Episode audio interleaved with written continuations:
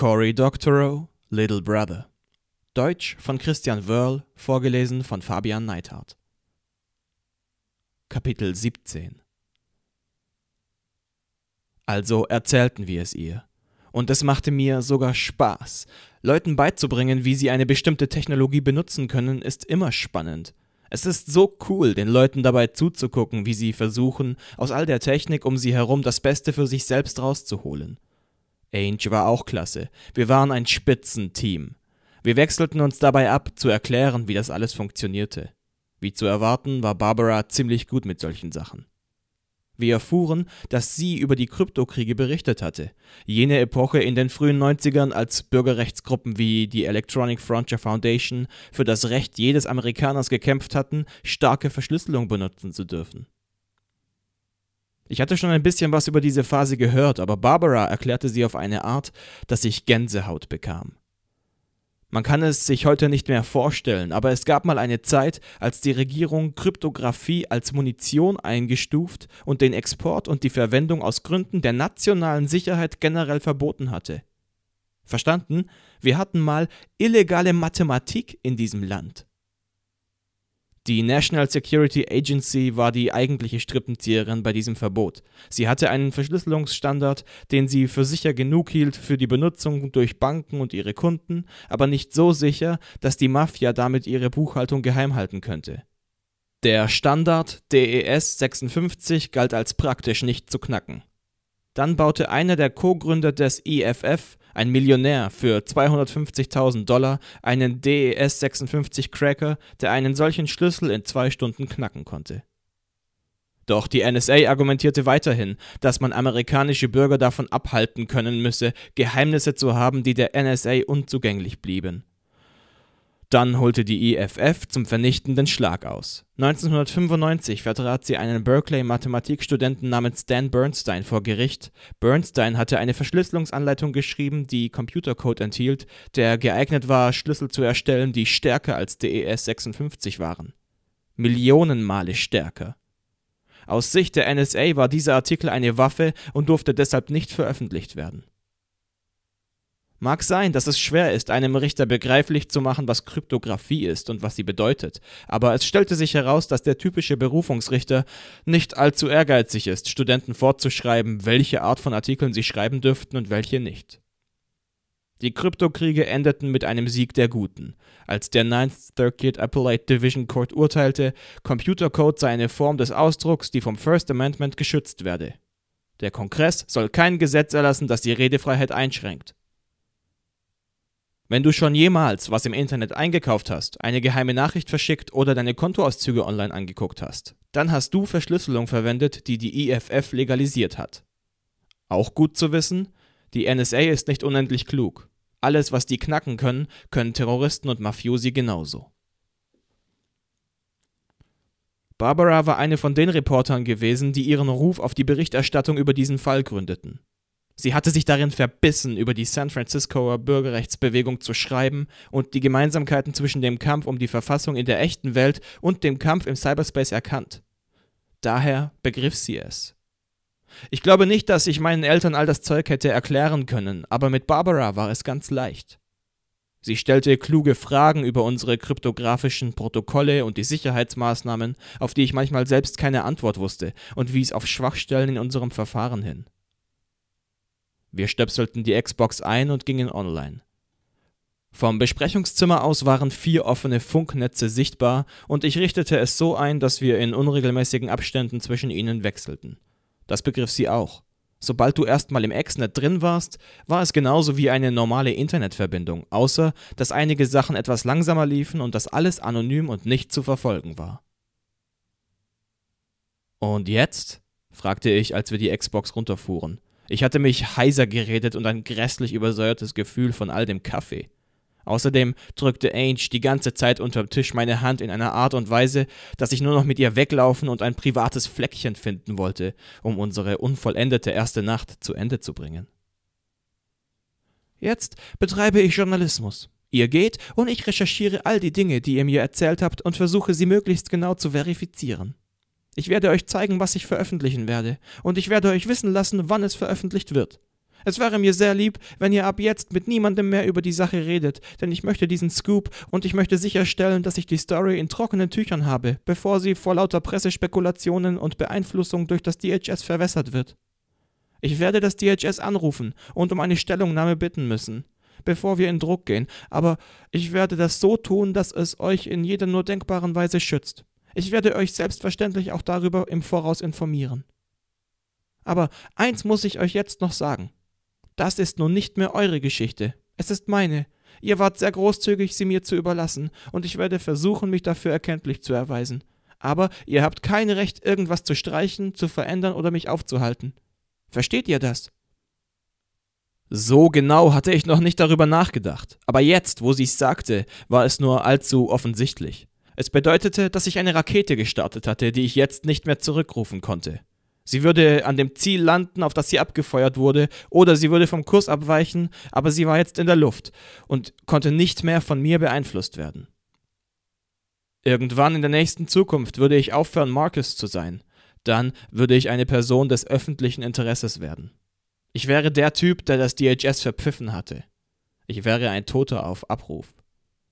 Ange musste an was Ähnliches gedacht haben, denn ihre Gesichtsfarbe changierte jetzt zwischen Weiß und Grün. Jetzt aber nicht sie raus hier, sagte sie. Angels Mutter und Schwester waren wieder unterwegs, was die Entscheidung erleichterte, wo wir den Abend verbringen wollten. Die Zeit fürs Abendessen war schon vorbei, aber meine Eltern wussten, dass ich mit Barbara verabredet war und würden nicht sauer sein, wenn ich spät heimkäme. Als wir bei ihr ankamen, hatte ich keinerlei Ambitionen, die Xbox einzustöpseln. Für heute hatte ich mehr als genug Exnet gehabt. Alles, woran ich denken konnte, war Ange. Ange, Ange. Leben ohne Ange. Wissen, dass Ange wütend war auf mich. Ange, die womöglich nie mehr mit mir reden würde. Ange, die mich nie wieder küssen würde. Sie hatte dasselbe gedacht. Ich konnte es in ihren Augen sehen, als wir die Tür zu ihrem Zimmer schlossen und einander anschauten. Ich hatte Hunger nach ihr, die Sorte Hunger nach tagelangem Fasten, wie man sich nach einem Glas Wasser sehnt, wenn man gerade drei Stunden nonstop Fußball gespielt hat. Und doch noch ganz anders. Das war mehr. Es war etwas, das ich noch nie gefühlt hatte. Ich wollte sie am Stück essen, mit Haut und Haaren verschlingen. Bis zu diesem Moment war sie in unserer Beziehung die sexuelle gewesen. Ich hatte es ihr überlassen, das Tempo vorzugeben und zu kontrollieren. Ich empfand es als unglaublich erotisch, sie nach mir greifen, sie mein T-Shirt auszuziehen, sie mein Gesicht an das ihre heranziehen zu lassen. Aber heute Nacht konnte ich mich nicht zurückhalten. Ich wollte mich nicht zurückhalten. Mit dem Klicken der Tür hinter uns griff ich nach dem Saum ihres T-Shirts und zog, ließ ihr kaum die Zeit, die Arme zu heben, während ich es über ihren Kopf zerrte. Dann riss ich mir mein T-Shirt über den Kopf und hörte das Knistern der Baumwolle, als die Nähte platzten. Ihre Augen leuchteten, ihr Mund war offen, ihr Atem schnell und flach, meiner ebenfalls, und mein Atem und mein Herz und mein Blut pochten, nein, brüllten in meinen Ohren. Dem Rest unserer Kleidung widmete ich mich mit demselben Eifer, warf ihn zu dem Haufen schmutziger und sauberer Wäsche auf dem Boden. Überall auf dem Bett lagen Bücher und Zettel verstreut, die ich einfach beiseite fegte. Wir landeten auf dem umgemachten Bett, Arme umeinander geschlungen, so fest, als ob wir einander durchdringen wollten. Sie stöhnte in meinen Mund, und ich gab den Ton zurück. Ich fühlte ihre Stimme in meinen Stimmbändern vibrieren. Ein Gefühl, intimer als alles, was ich jemals gefühlt hatte. Sie machte sich los und langte über ihren Nachttisch, zog die Schublade auf und warf einen weißen Kulturbeutel vor mir aufs Bett. Ich schaute hinein. Kondome, Trojans. Ein Dutzend Spermizide noch verschweißt. Ich lächelte sie an. Sie lächelte zurück und ich öffnete die Schachtel. Wie es sein würde, darüber hatte ich seit Jahren nachgedacht. Hundertmal am Tag hatte ich es mir vorgestellt. Es hatte Tage gegeben, da hatte ich praktisch an nichts anderes gedacht und es war kein Stück so, wie ich es erwartet hatte. Manches daran war besser, manches viel schlimmer. Während es andauerte, empfand ich es als eine Ewigkeit. Und hinterher hatte ich das Gefühl, es habe nur einen einzigen Augenblick lang gedauert. Hinterher fühlte ich mich wie zuvor, und doch anders. Irgendetwas war anders geworden zwischen uns.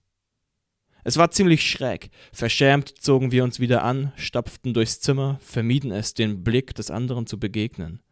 Ich wickelte das Kondom in einen Kleenex aus einer Schachtel neben dem Bett, trug es ins Bad, umwickelte es mit Klopapier und steckte es tief unten in den Mülleimer. Als ich zurückkam, saß Ange auf dem Bett und spielte mit ihrer Xbox. Ich setzte mich zaghaft neben sie und nahm sie bei der Hand. Sie wandte mir das Gesicht zu und lächelte. Wir waren beide ausgelaugt und zitterten. Danke, sagte ich. Sie sagte kein Wort und drehte mir den Kopf wieder zu. Sie lächelte übers ganze Gesicht, während ihr dicke Tränen über die Wangen liefen. Ich umarmte sie und sie klammerte sich fest an mich. Du bist ein guter Mensch, Marcus Yellow, flüsterte sie. Danke. Ich wusste darauf nichts zu entgegnen, aber ich erwiderte ihre Umklammerung. Sie weinte nun nicht mehr, aber sie lächelte noch. Sie wies auf meine Xbox auf dem Boden neben dem Bett. Ich verstand den Wink, nahm sie hoch, stöpselte sie ein und lockte mich ein. Immer dasselbe. Berge von E-Mail. Die neuen Einträge der Blogs, die ich las, trudelten ein. Und Spam. Oh Mann, bekam ich Spam. Meine schwedische Mailadresse war schon mehrfach von Spammern gehijackt worden, um sie als Antwortadresse für hundert Millionenfach versandte Werbemails zu missbrauchen, und deshalb bekam ich automatische Rückläufer und auch wütende Antworten. Keine Ahnung, wer dahinter steckte, ob nun das DHS, um meine Mailbox zu fluten, oder auch nur Leute, die sich einen Spaß erlaubten. Immerhin hatte die Piratenpartei ziemlich gute Filter und sie gaben jedem, der wollte, 500 GB Speicherplatz für Mails, also stand nicht zu befürchten, dass mein Postfach demnächst erstickte. Ich hämmerte auf die Löschtaste und filterte alles raus. Für alles Zeug, das mit meinem öffentlichen Schlüssel verschlüsselt war, hatte ich ein separates Postfach, weil das mit einiger Wahrscheinlichkeit mit dem Exnet zu tun hatte und vertraulich war. Bisher waren die Spammer noch nicht dahinter gekommen, dass die Verwendung öffentlicher Schlüssel ihren Müll einen seriösen Anstrich geben würde. Das funktionierte also noch ganz gut. Ich hatte ein paar Dutzend verschlüsselte Nachrichten von Leuten in meinem Web of Trust. Ich überflog sie. Links zu Videos und Fotos mit neuen Übergriffen des DHS, Horrorgeschichten übers Entkommen um Haaresbreite, Kommentare zu meinen Blogtexten. Das Übliche. Dann kam eine, die nur mit meinem öffentlichen Schlüssel verschlüsselt war. Das bedeutete, dass niemand außer mir die Nachricht lesen konnte, aber ich hatte keine Ahnung, wer sie geschrieben hatte. Als Absender stand da Mascha. Das konnte ein Nick sein oder auch ein Real Name. Ich wusste es nicht. Mickey, du kennst mich nicht, aber ich kenne dich. Ich wurde an dem Tag festgenommen, an dem die Brücke hochging. Sie befragten mich und kamen zu dem Ergebnis, dass ich unschuldig sei. Sie haben mir einen Job angeboten. Ich sollte ihnen helfen, die Terroristen zu jagen, die meine Nachbarn getötet hatten. Damals klang das wie eine gute Idee. Ich habe erst später gemerkt, dass mein eigentlicher Job darin besteht, Kids auszuspionieren, die sich dagegen wehren, dass ihre Stadt in einen Polizeistaat verwandelt wird. Ich habe das Exnet am Tag seiner Entstehung infiltriert. Ich bin in deinem Web of Trust. Wenn ich meine Identität preisgeben wollte, könnte ich dir eine Mail von einer Adresse schicken, der du vertraust. Drei Adressen, um genau zu sein. Ich bin so weit drin in deinem Netzwerk, wie das überhaupt nur einer 17-Jährigen möglich ist. Einige der Mails, die du bekommen hast, enthielten sorgfältig ausgewählte Fehlinformationen von mir und meinen Auftraggebern. Sie wissen noch nicht, wer du bist, aber sie kommen dir näher. Sie drehen immer mehr Leute auf ihre Seite um. Sie grasen die sozialen Netzwerke ab und machen Kids mit Hilfe von Drohungen zu Informanten. Mittlerweile arbeiten mehrere hundert Leute im Exnet für das DHS. Ich habe ihre Namen, Nicks und Schlüssel, die privaten und die öffentlichen. Kurz nach dem Start des Exnets haben wir begonnen, Paranoid Linux zu hacken. Bisher haben wir nur kleine, unbedeutende Lücken aufgetan, aber der eigentliche Hack steht unmittelbar bevor, und sobald wir den haben, bist du tot. Ich glaube, es dürfte klar sein, dass ich in Gitmo on the Bay alt und grau werde, wenn meine Auftraggeber herausfinden, dass ich das hier tippe selbst wenn sie Paranoid Linux nicht knacken. Es sind schon verseuchte Distros im Umlauf, bei denen stimmen die Prüfsummen nicht, aber wer außer dir und mir schaut sich schon die Prüfsummen an? Eine Menge Kids sind tot, die wissen es nur noch nicht. Das eigentliche, worauf meine Auftraggeber jetzt noch warten, ist der beste Zeitpunkt, dich hochgehen zu lassen, damit die Aufmerksamkeit der Medien am größten ist. Und das wird eher früher als später sein, glaub mir. Vielleicht fragst du dich jetzt, warum ich dir das erzähle. Ich frage es mich übrigens auch. So viel steht jedenfalls fest. Ich habe mich anheuern lassen, um Terroristen zu bekämpfen. Stattdessen schnüffle ich Amerikaner aus, die an Dinge glauben, die das DHS nicht mag. Keine Leute, die Brücken sprengen wollen, sondern Demonstranten. Ich kann so nicht weitermachen.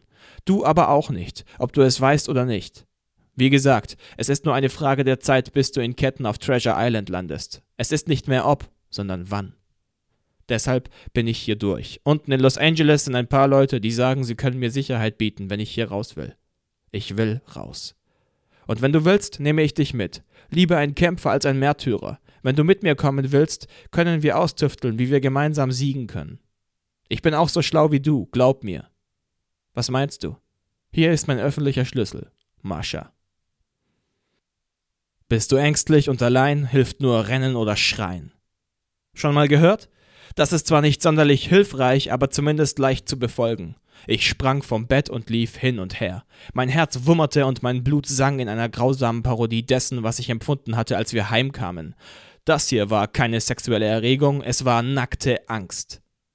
Was? fragte Ange. Was ist? Ich zeigte nur auf den Monitor auf meiner Seite des Betts. Sie rollte rüber, schnappte sich meine Tastatur und fuhr mit dem Finger übers Touchpad. Sie las schweigend. Ich lief weiter herum. Das müssen Lügen sein, sagte sie. Das DHS spielt Psychospielchen mit dir. Ich sah sie an. Sie biss auf ihre Lippe und sah nicht aus, als ob sie es selbst glaubte. Meinst du? Klar, sie können dich nicht erwischen, also versuchen sie es jetzt übers Exnet. Na sicher. Ich setzte mich wieder aufs Bett. Ich atmete wieder hektisch. Entspann dich, sagte sie. Es sind nur Psychospielchen. Hier. Sie hatte meine Tastatur noch nie von sich aus übernommen, aber jetzt war eine neue Intimität zwischen uns. Sie klickte auf Antworten und schrieb Netter Versuch. Sie schrieb jetzt als Mickey. Wir waren auf eine andere Art zusammen als zuvor. Signier das, mal sehen, was sie sagt. Ich wusste nicht, ob das die beste Idee war, aber ich hatte keine bessere. Ich signierte und verschlüsselte es mit meinem privaten und Maschas öffentlichem Schlüssel, den sie mitgeschickt hatte. Die Antwort kam postwendend. Ich hatte mir schon gedacht, dass du sowas sagen würdest. Hier kommt ein Hack, an den du noch nicht gedacht hast. Ich kann Video anonym über DNS tunneln. Hier sind ein paar Links zu Clips, die du dir anschauen solltest, bevor du über mich urteilst. Diese Leute zeichnen sich ständig gegenseitig auf, um sich gegen Hinterhältigkeiten abzusichern. Man kann die völlig einfach dabei ausschnüffeln, wie sie sich gegenseitig ausschnüffeln. Mascha. Im Anhang war ein Quellcode für ein kleines Programm, das genau das zu tun schien, was Mascha behauptete. Videodaten über das Domain-Name-Service-Protokoll saugen. Erlaubt mir an dieser Stelle eine kleine Abschweifung, um das zu erklären. Letzten Endes ist jedes Internetprotokoll nur eine Abfolge von Text, der in einer vorgegebenen Reihenfolge hin und her geschickt wird. Es ist ein bisschen so wie mit einem Laster, in dem man einen Pkw verlädt, in dessen Kofferraum man ein Motorrad packt, auf das man dann wieder ein Fahrrad schnallt, an dem man ein paar Inline-Skates befestigt. Mit dem Unterschied, dass man hier wieder den Truck an den Inlinern festbinden könnte. Nehmen wir etwa das Simple Mail Transport Protocol oder SMTP, das dazu benutzt wird, E-Mails zu versenden. Hier ist eine Beispielkonversation zwischen mir und meinem Mail-Server, wenn ich eine Nachricht an mich selbst sende helo littlebrother.com.se 250 mail.pirateparty.org.se Hallo mail.pirateparty.org.se Schön dich zu sehen. M-A-I-L-F-R-O-M Doppelpunkt Mickey at littlebrother.com.se 250 2.1.0 Mickey at littlebrother.com.se Absender okay rcpt to Doppelpunkt Mickey at littlebrother.com.se 250 2.1.5 Mickey at littlebrother.com.se Empfänger OK. DATA 354 Nachricht eintippen, beenden mit Punkt in einer eigenen Zeile. Bist du ängstlich und allein, hilft nur Rennen oder Schreien. Punkt. 250 2.0.0 K5SMW0XQ006174 Nachricht zum Versand akzeptiert. QUIT. 221 2.0.0 mail.pirateparty.org.se beendet die Verbindung. Verbindung durch entfernten Teilnehmer beendet. Die Grammatik dieser Konversation wurde 1982 von John Postel definiert einem der heroischen Gründerväter des Internets, der damals in der Steinzeit die wichtigsten Server im Netz unter seinem Schreibtisch an der University of Southern California stehen hatte. Jetzt mal angenommen, du klingst einen Mail-Server in eine Instant Messaging Session ein. Du könntest eine IM mit dem Inhalt HELO littlebrother.com.se an den Server senden und er würde antworten mit 250 mail.pirateparty.org.se. Hallo, mail.pirateparty.org.se, schön dich zu sehen. Mit anderen Worten, du hättest dieselbe Konversation via Messenger wie über SMTP. Mit den geeigneten Anpassungen könnte der gesamte Mail-Server-Verkehr innerhalb eines Chats ablaufen oder innerhalb einer Web-Session oder in einem beliebigen anderen Protokoll. Das nennt man Tunneling. Du schleust SMTP durch einen Chat-Tunnel und wenn du es gern ganz abgedreht hättest, könntest du den Chat nochmal durch SMTP tunneln. Ein Tunnel im Tunnel. Tatsächlich ist jedes Internetprotokoll für solch ein Vorgehen nutzbar. Das ist cool, weil es bedeutet, dass du in einem Netzwerk mit reinem www-Zugang deine Mails darüber tunneln kannst. Du kannst dein Lieblings-Peer-to-Peer drüber tunneln und du könntest sogar das Exnet darüber tunneln, das ja seinerseits bereits einen Tunnel für Dutzende Protokolle darstellt. Domainname Service ist ein interessantes, steinaltes Internetprotokoll aus dem Jahre 1983. Es beschreibt die Art und Weise, wie dein Computer den Namen eines anderen Computers, zum Beispiel pirateparty.org.se, in die IP-Adresse auflöst, unter der sich Computer in Wirklichkeit im Netzwerk gegenseitig finden, zum Beispiel 204.11.50.136. Das funktioniert normalerweise wie geschmiert, obwohl das System Millionen beweglicher Teile umfasst. Jeder Internetprovider unterhält einen DNS-Server, genauso wie die meisten Regierungen und jede Menge private Anwender. Diese DNS-Kisten unterhalten sich ununterbrochen alle miteinander, stellen einander Anfragen und beantworten sie. Und völlig egal, wie abseitig der Name ist, den du aufrufen willst, das System wird ihn in eine Nummer auflösen können. Vor DNS gab es die Hosts-Datei. Ob ihr es glaubt oder nicht. Das war ein einzelnes Dokument, das den Namen und die Adresse von jedem einzelnen Computer im Internet enthielt. Jeder Computer hatte eine Kopie davon.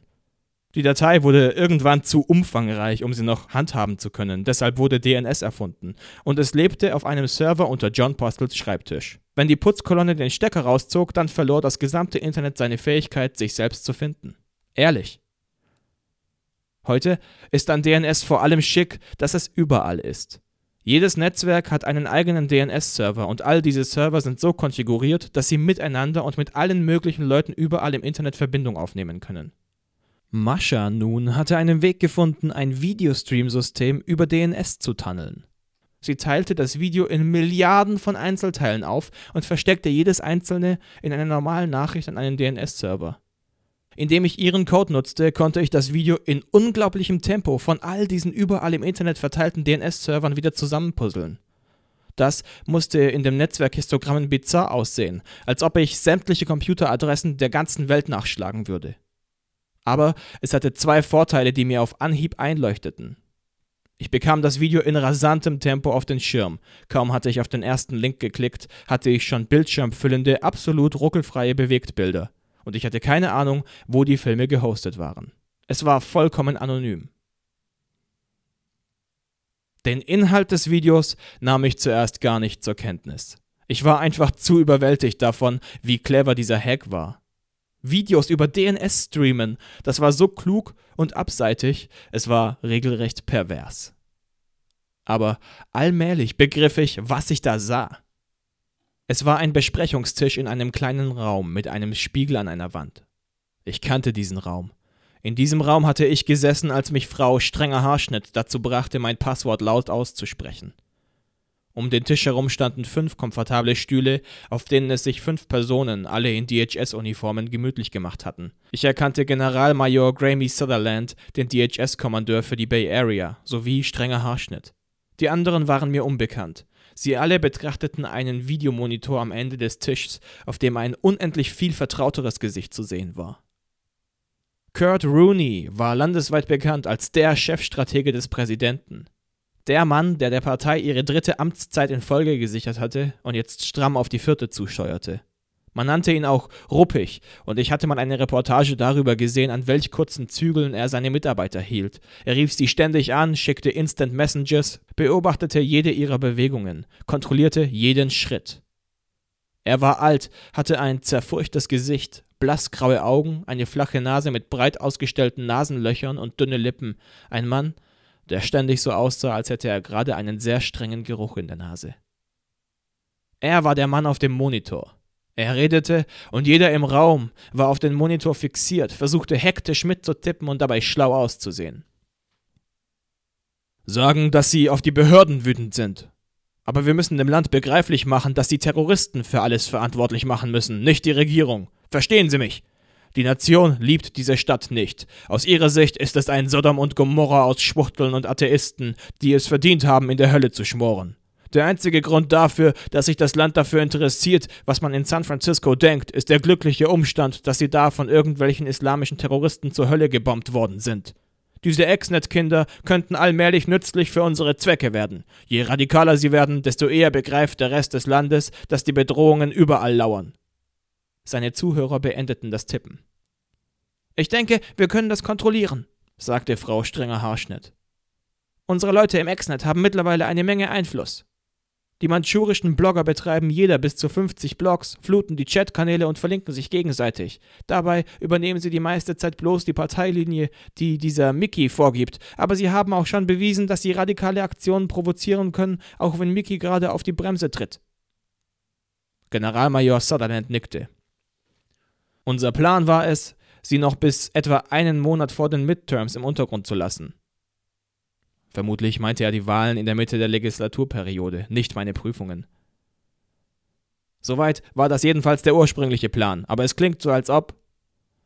Für die Midterms haben wir andere Planungen, sagte Rooney. Es steht noch nichts Genaues fest, aber Sie alle sollten lieber für den Monat vorher keine Reisen mehr planen. Lassen Sie das Exnet jetzt von alleine, so schnell Sie können. Solange Sie moderat sind, sind Sie ein Risiko. Sorgen Sie dafür, dass Sie radikal sind. Das Video brach ab. Ange und ich saßen auf der Bettkante und starrten den Bildschirm an. Ange langte nach vorn und startete das Video neu. Wir schauten es nochmal an, und beim zweiten Mal war es noch schlimmer. Ich schob die Tastatur beiseite und stand auf. Ich hab so dermaßen satt, Angst haben zu müssen, sagte ich. Komm, wir bringen das hier zu Barbara und lassen sie es veröffentlichen.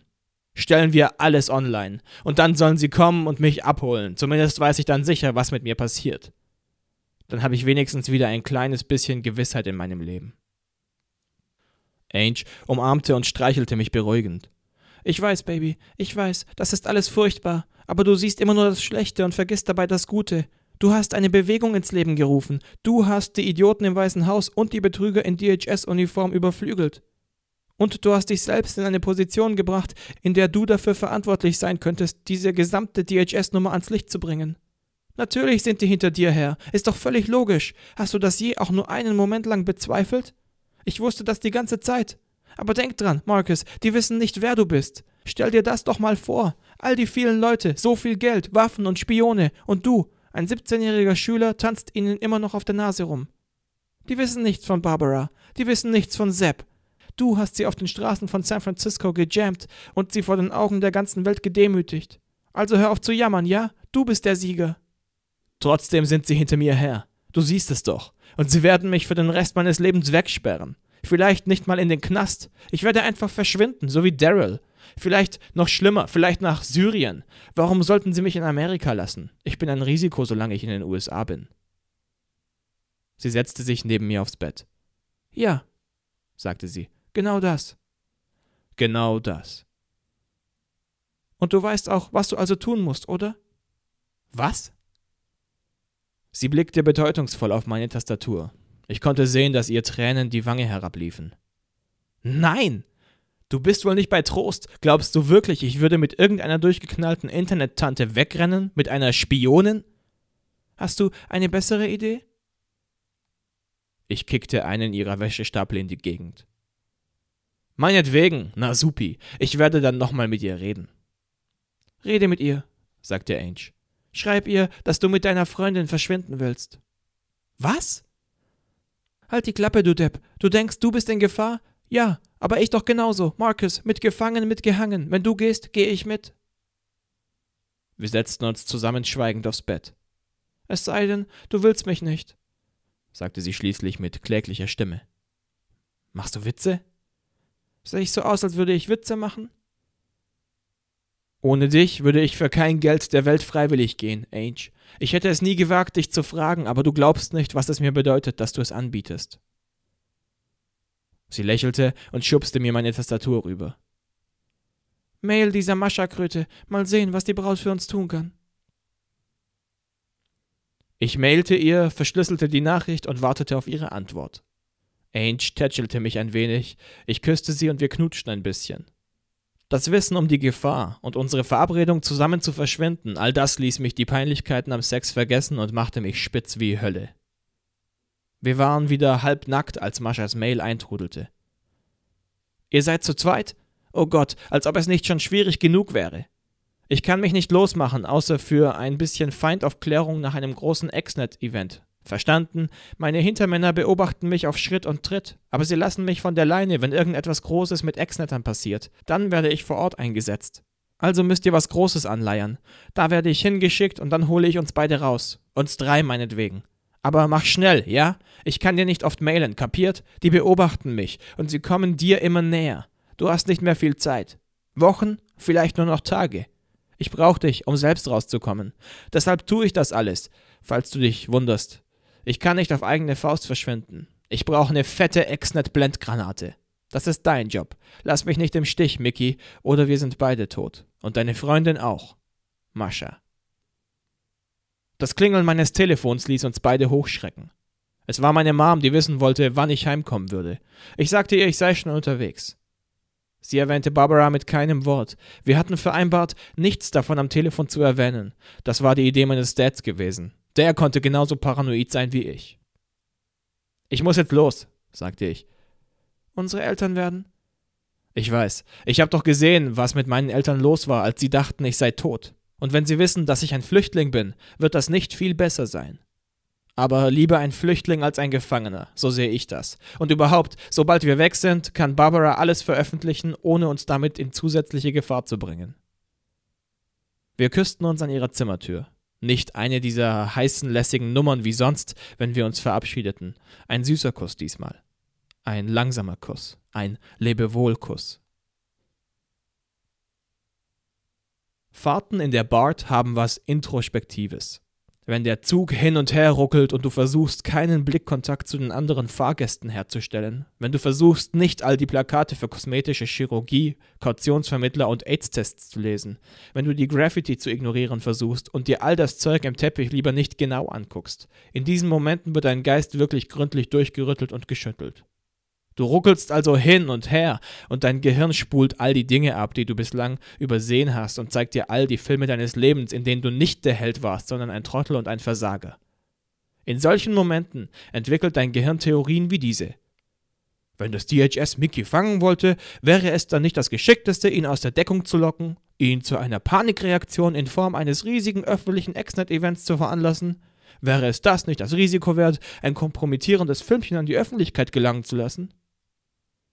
Dein Gehirn bombardiert dich zwangsläufig mit solchem Zeug, selbst wenn die Zugfahrt nur zwei oder drei Stationen lang dauert. Wenn du dann aussteigst und losläufst, dann nimmt auch dein Blutkreislauf wieder Fahrt auf. Und manchmal hilft dir dein Gehirn auch wieder aus deinem Dilemma raus. Manchmal liefert dir dein Gehirn nicht nur Probleme, sondern auch die passenden Lösungen. Ende Kapitel 17